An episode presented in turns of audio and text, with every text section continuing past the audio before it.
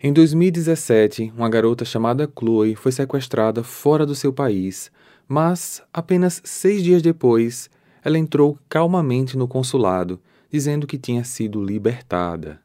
Um sequestro estranho, um caso de repercussão internacional, que a cada passo da investigação, as pistas tornavam aquele mistério muito mais estranho do que já era. Você verá todos os detalhes desse caso e eu peço que prestem muita atenção porque no final eu quero saber a opinião de vocês. O que de fato aconteceu com Chloe Aileen? Olá, misteriosos! Eu sou Fábio Carvalho e esse é o projeto Arquivo Mistério, um podcast que eu tento ao máximo produzir ele de um jeito que faça você se envolver na narrativa. E para isso, eu conto com a participação de diversas pessoas, principalmente na simulação das vozes dos personagens. Siga a gente na plataforma de streaming em que você está nos escutando agora para receber notificação sempre que um novo episódio for lançado. Para ver as fotos do caso de hoje, basta seguir a gente no Instagram, arroba Arquivo Mistério. Recados dados, vamos para o caso de hoje.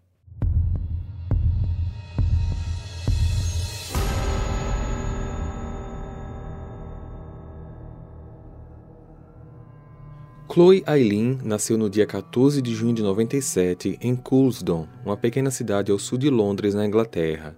Ela sempre morou com a mãe em um bairro humilde, longe dos grandes centros londrinos e sempre teve um sonho: ser modelo. Em 2014, quando completou 17 anos, ela começou a fazer alguns pequenos trabalhos como modelo fotográfico. Pouco antes de completar 18 anos, ela descobriu que estava grávida do namorado Connor Keys o filho, Ashton, nasceu em novembro de 2015 e, após o nascimento do garoto, ela não parou de trabalhar. Connor, que na época estava desempregado, era quem cuidava do filho do casal, enquanto Chloe se concentrava no trabalho, que já naquela fase almejava um novo patamar, uma carreira internacional. Em 2016, Chloe foi descoberta pela agência Supermodel uma das maiores do Reino Unido na época e que pertencia ao milionário Phil Green. Phil acreditava tanto no potencial da garota que se tornou seu agente direto, aquecendo o rosto dela no mercado, até que em pouco tempo Chloe começou a ser contratada para pequenos trabalhos extras, mas internacionais. Phil administrava sua agenda, sendo responsável por todas as questões contratuais, inclusive pela negociação dos valores de cada trabalho. Em março de 2017, Phil recebeu um e-mail de um homem chamado André Lazio, um fotógrafo que queria contratar a Chloe para uma sessão de fotos em Paris e ele estava disposto a adiantar o valor de duas mil libras do valor final que fosse acordado. Ele tinha sido contratado por uma agência que precisava de fotos com modelos em motos e ele acreditava que a Chloe era o rosto certo. Phil acabou então marcando a sessão para o mês seguinte, abril. Contudo, no dia agendado, quando a Chloe já estava em Paris, André, ao telefone com o fio, cancelou o trabalho, alegando que, ao chegar no estúdio para preparar tudo, ele deu de cara com o local saqueado. Todos seus equipamentos tinham sido roubados e alguns que não foram levados estavam quebrados. André informou que precisaria de um bom tempo para se recuperar, mas que tentaria sublocar alguns estúdios e equipamentos para cumprir os trabalhos que ele já tinha contratos assinados. Chloe retornou para Londres e dias depois André ligou dizendo que ele tinha perdido o contrato da sessão de fotos com motos, mas que ele tinha um novo trabalho e gostaria de convidar a Chloe novamente. Até porque ele já tinha pago duas mil libras adiantadas e aquele valor já estava de crédito com a agência do Fio. A nova sessão seria em Milão, três meses depois, no dia 11 de julho. No dia 10 de julho, um dia antes, Chloe foi para Milão. Só que no dia 11, o dia das fotos, ela ficou incomunicável. A sua mãe, Beata Eileen, foi quem percebeu o silêncio da modelo depois de que suas mensagens de texto, ligações e directs nas redes sociais não foram respondidas, muito menos visualizadas. Beata ligou para o Fio, que por sua vez tentava contato com ela e com o André, mas também sem sucesso. Já no dia 12, Chloe deveria retornar para Londres, mas perto das 10 da manhã, Phil recebeu um e-mail aterrorizante. Chloe tinha sido sequestrada. A mensagem exigia um resgate de 300 mil dólares, mencionava o nome de três empresários que poderiam pagar aquela quantia e dizia que se o resgate não fosse pago em até cinco dias, Chloe seria leiloada na internet para a máfia russa que atuava na dark web comprando e vendendo escravas sexuais. Fio ligou para Beata para avisar do ocorrido e depois para o consulado britânico em Milão. Ele forneceu todas as informações que tinha: o número de telefone do André, o endereço do hotel que a Chloe se hospedou, o local da sessão de fotos, o e-mail recebido pelo sequestrador e a polícia da Itália começou imediatamente uma investigação. No corpo do e-mail estava escrito: Você sabia que Chloe Aileen foi sequestrada na Itália e está agora à venda para a máfia russa? Veja em anexo. Isso vai ser quente pra caralho, colega. E foi o que estava em anexo que mais preocupou a todos. Anexado tinha um screenshot de uma página da internet que mostrava um link cortado no topo, onde estava escrito tráfico, e abaixo informações que pareciam ser uma lista da Dark Web. Todas as nossas garotas estão destinadas apenas a leilões realizados na Europa. Se desejar, podemos sequestrar um alvo específico para suas necessidades. Esse serviço será mais caro, especialmente para alvos fora da Europa. Todos os detalhes, incluindo idade, nome, nacionalidade e medidas, estão no perfil da garota. Temos um médico contratado que testa as meninas para DSTs e verifica se elas estão puras. A garota só é pura se o documento disser isso. Não vendemos meninas com doenças terminais, grávidas, DSTs ou que sejam jovens mães. As meninas podem ser enviadas globalmente. Temos empreiteiros para isso, mas por um preço. A entrega na União Europeia é gratuita, mas pode demorar dependendo da localização atual e do ponto de entrega. A coleta pode ser organizada. Os leilões normalmente acontecem aos domingos e normalmente ocorrem dentro de uma semana após a captura. A mercadoria que for vendida estará vendida. Portanto, Verifique a sessão regularmente para identificar o interesse. Certifique-se sempre de estar em um site genuíno do grupo Peste Negra. As meninas em nossas fotos sempre têm o nosso logotipo. Existem muitas cópias falsas de nossos sites que tentam vender garotas baratas usando fotos adultas ou nem exibindo foto. Sempre verifique o endereço de e-mail, pois alguns falsificadores costumam esconder outros símbolos como a letra I fingindo ser L. Nunca alteramos nossos endereços de e-mail. Verifique a seção de contato. A prática recomendada é sempre digitar o e-mail em vez de copiar. Sites falsos pedem pagamento para participar do leilão. Você sabe que esse não é o caso. Nunca cobramos o depósito pelo leilão, como também não deixamos entrar gente nova. Só bons clientes recomendados geram lucros. Para participar de um leilão, você precisa entrar em contato conosco e indicar qual garota ou garotas você está interessado. Então, você receberá o link para o leilão. Você conhece o procedimento. Ou se esse for o seu primeiro leilão, você terá que provar que conhece alguém que já negociou conosco. Você será então informado sobre o processo. Este serviço é restrito apenas a pessoas recomendadas. Não vendemos garotas para quem não conhece as regras. Pessoas novas apenas vêm, olham, fazem muitas perguntas e geralmente são uma perda de tempo. Chloe, nascida no Reino Unido, sequestrada na Itália, mantida na Alemanha, 19 anos de idade, caucasiano, busto 86, cintura 63, quadril 89, modelo iniciante, lance inicial 300 mil dólares. O leilão acontece no dia 16 de julho de 2017. O The Sun rapidamente encaminhou o e-mail para a polícia. Algumas horas depois, tanto o fio como a polícia receberam um novo e-mail com uma foto da Chloe anexada.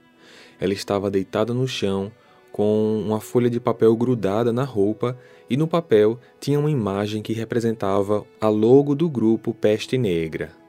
A polícia tinha poucas pistas. Os e-mails que precisavam ser rastreados, o endereço do estúdio e o número do telefone do fotógrafo. Aliás, a polícia fez uma busca no endereço e o local não passava de um depósito vazio. A história ganhou visibilidade na mídia.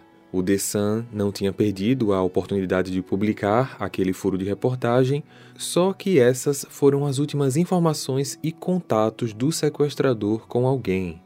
Os dias foram passando e a família da Chloe temia que, de fato, ela tivesse sido leiloada ou, quem sabe, já estivesse sem vida.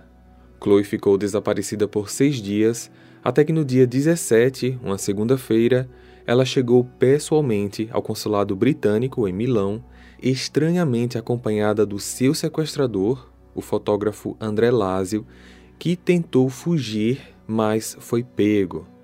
André Lázio era apenas um codinome. Ele, na verdade, se chama Lucas Erba. Mas o que parecia ser o fim de um pesadelo, na verdade, era só o início de uma série de fatos que colocava em xeque a credibilidade daquele sequestro. Hey! Você se interessa por crimes reais, serial killers, coisas macabras e tem um senso de humor um tanto quanto sórdido? Se sim, você não está sozinho. Se você precisa de um lugar recheado de pessoas como você, venha conhecer o podcast Pátria Amada Criminal. Todas as semanas tentamos entender o pior da humanidade. Nesse processo a gente ri, chora, fica brava, fofoca, porque afinal de contas é assim que a gente fala quando está entre amigos. Suas novas melhores amigas trevosas estão aqui no Pátria Amada Criminal. Chloe foi examinada na delegacia, tirou algumas fotos, ela não tinha machucados, arranhões e também não tinha sido violada intimamente. Ela aparentemente estava muito bem, fisicamente e principalmente tranquila. A única coisa de estranha foi que no seu organismo foi encontrado cetamina, um componente de uma droga que deixa a pessoa muito relaxada ou, em alguns casos, apagada.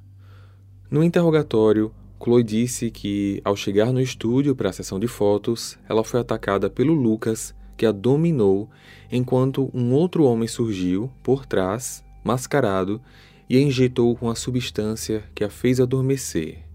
Minutos depois, ela acordou dentro de uma mala, algemada e amordaçada, em um carro em movimento.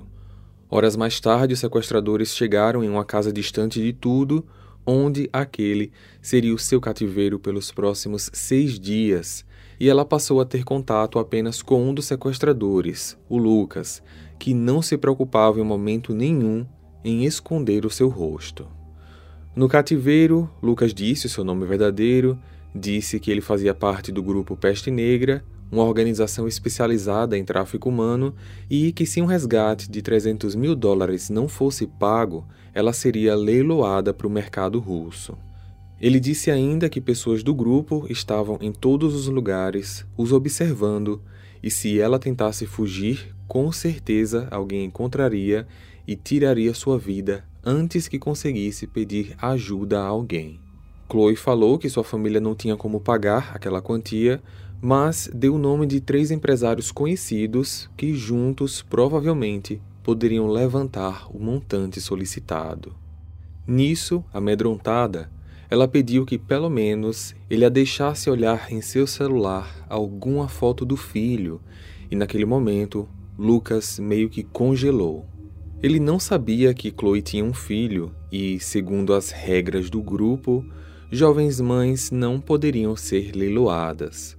O sequestrador ficou meio preocupado porque o sequestro precisava de um lucro, sendo ele por resgate ou leilão, mas o leilão agora estava fora de cogitação.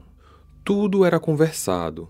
Lucas parecia bem comunicativo e Chloe tinha visto ali uma oportunidade de manipulá-lo. No primeiro dia, ela ficou em um quarto, acorrentada a uma cama, mas dormiu no chão enquanto o sequestrador dormia na cama. Só que no segundo dia, ela começou a perguntar sobre ele, sobre a vida dele, se mostrando interessada nele. E após algumas conversas, Lucas pareceu cair nos encantos da garota. Ele então pediu para beijá-la e ela deixou. Depois, ele pediu para ter relações com ela. Ela disse que tudo bem, contanto que eles a soltassem, no caso, a libertassem. Como Lucas não podia fazer aquilo, ele perguntou então se ela pelo menos queria dormir na cama com ele. Ele prometeu que não faria nada demais e ela aceitou. A partir do segundo dia, Chloe começou a ter algumas regalias no cativeiro. Sua corrente foi solta e ela passou a andar pela casa. Ela disse que não tinha coragem de fugir porque sabia que se fosse pega, iria morrer. O outro sequestrador, que ela nunca viu o rosto, sempre estava no local, mas Lucas deixou escapar em uma das conversas que aquele homem era o seu irmão, informação que foi crucial para a captura do segundo suspeito. Ao mesmo tempo, Lucas dizia que estava em contato com o agente dela e a família para o resgate, mas eles não estavam retornando com o solicitado. Só que ele, na verdade, não estava fazendo isso. Depois de criar uma certa intimidade com o sequestrador, Chloe passou a seduzi-lo, vendo nisso uma possibilidade de fugir. A modelo alimentou uma ideia na cabeça dele, a de que os dois poderiam ficar juntos quando ela fosse solta.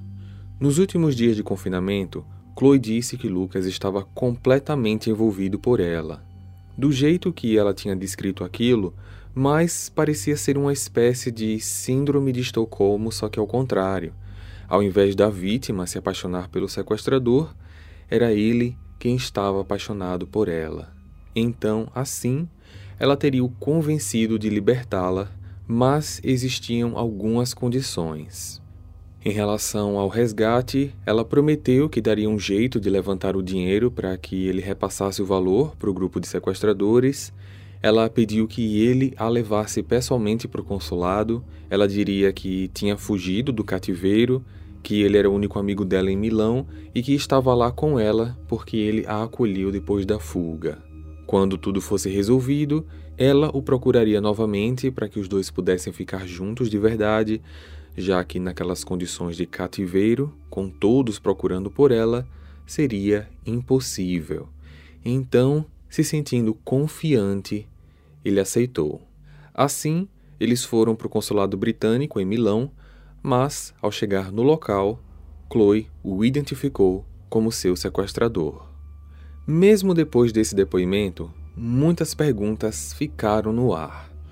Como que os dois sequestradores faziam parte de um grupo organizado que pesquisavam sobre suas vítimas antes do sequestro, grupo esse que não leiloava jovens mães, não perceberam que a Chloe tinha um filho. Qual o objetivo de enviar um e-mail ao The Sun sobre o sequestro se o que eles mais precisavam era de descrição? Como que Lucas arriscaria a própria vida libertando a Chloe apenas por juras de amor, acreditando que ela pagaria pelo resgate depois de estar livre? Por que foi dado o nome de três empresários para que juntos levantassem a quantia solicitada, se só o Phil Green, o dono da agência, já era um milionário. Foi então que, com o depoimento do Lucas, a polícia obteve muito mais informações para investigar. Lucas Erba é um polonês naturalizado britânico de 30 anos. Ele assumiu que tinha conhecido a Chloe há pouco tempo e que todo o sequestro foi um plano dos dois para que eles levantassem um dinheiro, causassem comoção nacional e obtessem atenção e visibilidade para ela. Acrescentou que seu irmão, Michael Erba, fugiu quando soube que ele iria devolver a Chloe, indo ao consulado pessoalmente. Aquilo nunca foi parte do plano. Lucas foi detido sob custódia em Milão para aguardar a conclusão das investigações e do julgamento. A polícia precisava investigar mais a fundo o caso e procurar o irmão para também colher o depoimento dele.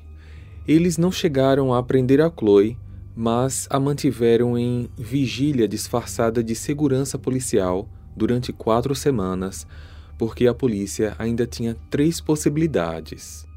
Lucas poderia estar mentindo e encobrindo a organização Peste Negra, poderia estar mentindo e apenas disfarçando o fato dele ser um sequestrador obsessivo ou poderia estar falando a verdade.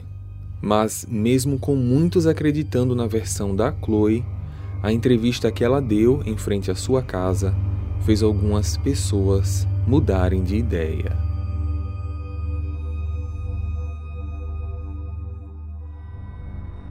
Em agosto de 2017, depois das semanas sob observação policial, Chloe foi autorizada a retornar para a Inglaterra.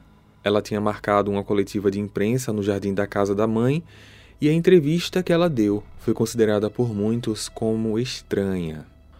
Chloe parecia o tempo todo posar para fotos de uma maneira que evidenciavam a sua beleza e as curvas do seu corpo. A roupa que ela usava no dia ajudava muito para isso também. Diante de sua história, parte da mídia passou a cogitar que tudo realmente não passava de um golpe de publicidade para que a Chloe conseguisse fama. Manchetes de alguns sites do Reino Unido começaram a falar em falso sequestro apesar disso nunca ter sido provado. Chloe ia em vários programas de TV para reforçar a sua versão, como também para tentar se defender das acusações. Enquanto isso, a polícia italiana continuava a investigar e, apesar deles terem encontrado evidências que confirmavam um pouco a versão dela, algumas outras foram tanto quanto bizarras. A casa utilizada como cativeiro ficava numa vila a duas horas de carro de Milão, no meio das montanhas, em uma vila no interior do país. A polícia encontrou vários objetos, incluindo uma algema e itens pessoais da Chloe, mas, após uma perícia no local, foi encontrado também sêmen na cama onde os dois dormiam. Porém, ela sempre negou ter tido qualquer envolvimento íntimo com Lucas. Depois de algumas semanas de investigação, as autoridades tinham certeza de que o grupo Peste Negra nunca existiu e que tudo não passava de uma história fantasiosa do Lucas. Mas a desconfiança maior da versão da Chloe foi quando a polícia conseguiu imagens de câmeras de segurança registradas na semana do sequestro, onde Lucas e Chloe estavam andando pela vila onde ficava o cativeiro de mãos dadas, comprando um par de sapatos. Ou seja, ela saiu do cativeiro. Como que uma informação dessa não foi relatada pela própria Chloe? Outra coisa que eles descobriram foi que no dia em que ambos foram ao consulado, eles tomaram café da manhã na cafeteria próxima ao local e, segundo testemunhas, os dois estavam rindo, aparentemente felizes e completamente despreocupados. Pouco tempo depois, o irmão do Lucas foi encontrado no Reino Unido e extraditado para a Itália para dar o depoimento e aguardar julgamento. Seu depoimento confirmava a versão do irmão, mas com muito mais detalhes que só se tornariam públicos durante as audiências de julgamento.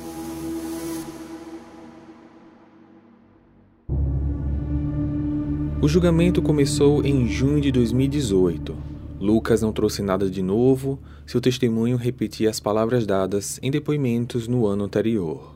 Já Michael alegou que tudo foi planejado por ele e pela Chloe para que ela ganhasse visibilidade, pois almejava ser uma modelo internacional e precisava de agilidade, já que a sua agência estava, segundo ela, fazendo as coisas muito devagar.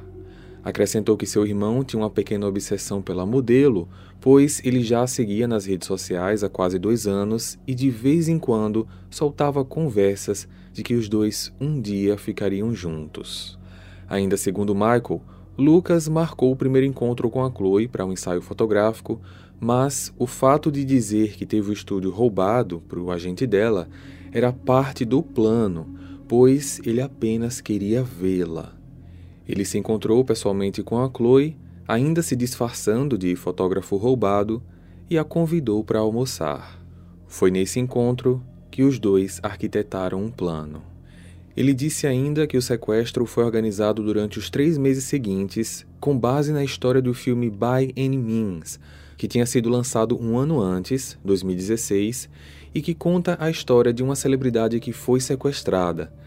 Mas vejam só, no filme, Posteriormente, todos descobrem que a própria sequestrada estava envolvida no caso. Parecia a vida imitando a arte. Ele finalizou dizendo que parte dos e-mails enviados para o Fio e para o The Sun foram escritos pela própria Chloe. Em seu novo depoimento, agora no tribunal, Chloe se defendeu de todas as acusações, negando qualquer envolvimento com o caso. Alegou que o fato dele a seguir em suas redes sociais não quer dizer que ela o conhecia. Ela confirmou que os dois almoçaram juntos em Paris, não sabia que ele era um seguidor dela e que a história de que ambos armaram um plano de sequestro não era verdade. Sobre a droga que de fato tinha em seu organismo, algo constatado por exames na época, ela disse que foi aplicada pelos sequestradores, mas Lucas e Michael disseram que não houve nada disso por parte deles. Se alguma droga estava em seu organismo, ela tinha feito isso nela mesma. Quando questionada sobre as imagens das câmeras de segurança, ela disse que quando foi sequestrada, ela tinha perdido um dos seus sapatos e, como Lucas queria que ela estivesse sempre linda, ele sugeriu comprar um novo par para ela, só que ela pediu para ir junto para escolher o modelo e tamanho certos. Ela disse que, naquele momento, ela já estava fazendo ele acreditar que os dois eram um casal e disse que não pensava em fugir, pois era sempre lembrada que ela estava sendo vigiada pelo suposto grupo. Quando perguntada por que tinha omitido que os dois saíram do cativeiro durante o sequestro e só passou a falar sobre o assunto quando as imagens se tornaram públicas, ela apenas disse que se esqueceu de mencionar. Já sobre testemunhas terem visto os dois sorrindo e despreocupados na cafeteria próxima ao consulado, ela alegou que era mais uma parte do plano fazer ele acreditar que ambos eram um casal. Apesar de algumas contradições, não existia qualquer evidência que comprovasse que a Chloe estava de alguma forma envolvida no sequestro, e mesmo que esse fosse o caso, um novo julgamento precisaria ser feito, pois, naquela ocasião, apenas os irmãos Erba estavam sendo julgados. Ao final, Lucas e Michael, que estavam sendo acusados pelos crimes de sequestro, cárcere privado e extorsão, foram considerados culpados e condenados a 16 anos e 9 meses de prisão. Mas vejam que estranho, um novo fato estranho. Em março de 2021, as penas dos dois foram reduzidas depois de um recurso anular a acusação de crime de extorsão, já que a extorsão de fato não aconteceu além de um primeiro e-mail. Então, as penas caíram de 16 anos e 9 meses para apenas 5 anos.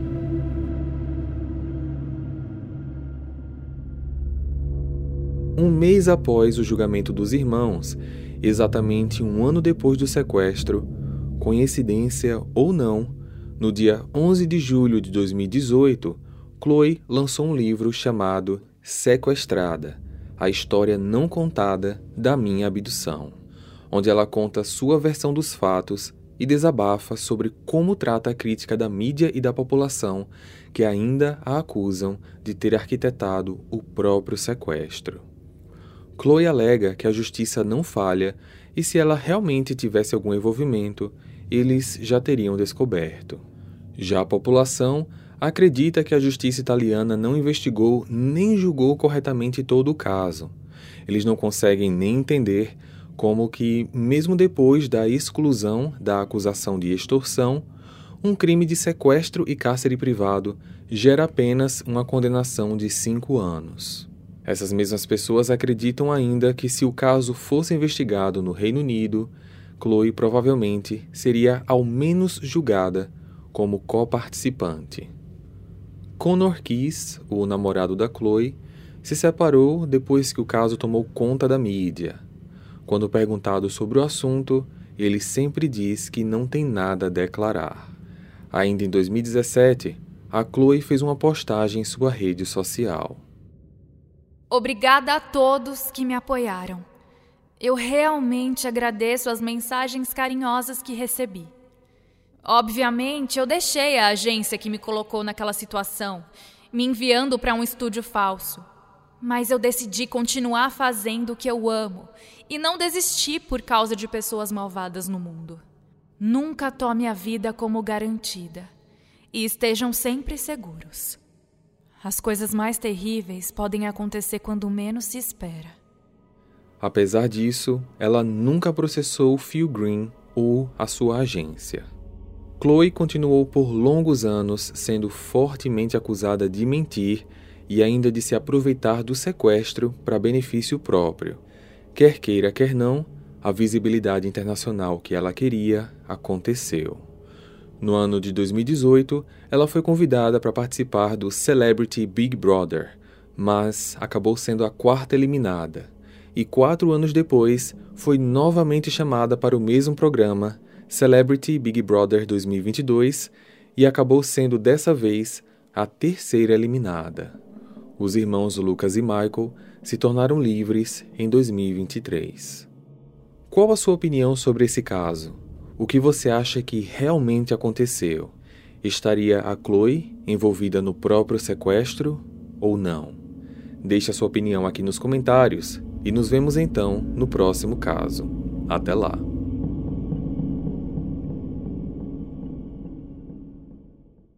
Hey, você se interessa por crimes reais, serial killers, coisas macabras e tem um senso de humor um tanto quanto sórdido? Se sim, você não está sozinho. Se você precisa de um lugar recheado de pessoas como você, venha conhecer o podcast Pátria Amada Criminal. Todas as semanas tentamos entender o pior da humanidade. Nesse processo a gente ri, chora, fica brava, fofoca, porque afinal de contas é assim que a gente fala quando está entre amigos. Suas novas melhores amigas trevosas estão aqui no Pátria Amada Criminal.